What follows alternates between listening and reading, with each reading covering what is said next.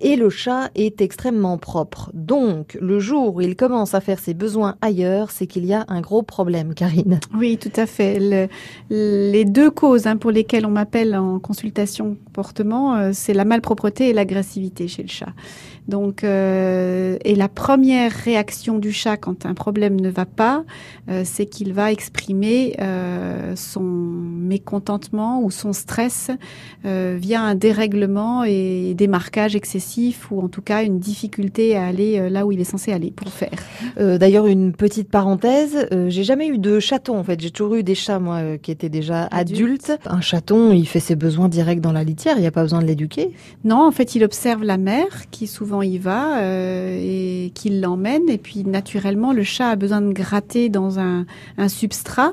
Hein, il a besoin de, de, faire un petit trou, de mettre à l'intérieur et puis de recouvrir. Donc il va chercher euh, sable, terre et les mmh. éleveurs de chatons euh, se débrouillent pour que ce soit pas trop loin du panier où il dort. Et donc ils trouvent très rapidement. Et une fois qu'ils ont trouvé le lieu, on dit qu'ils sont propres, c'est-à-dire qu'ils ne font plus n'importe où.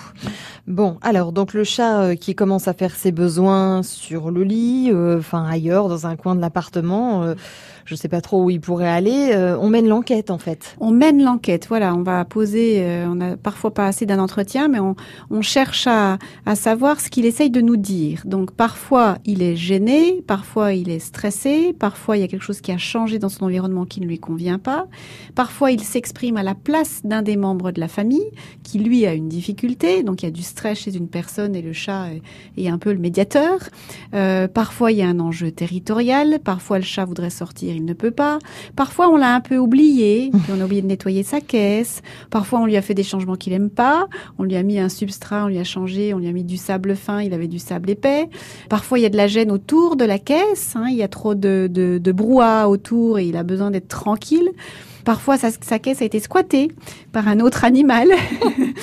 voilà, enfin, autant de raisons et je n'ai pas assez de temps pour toutes les dire, mais menons l'enquête pour savoir ce qui se passe. Bon, voilà, c'est en tout cas c'est jamais anodin euh, chez un chat. Jamais anodin, hein. évidemment. Du mmh. coup, vu qu'il est assez ritualisé, on peut assez rapidement l'aider pour qu'il reprenne le chemin de la caisse.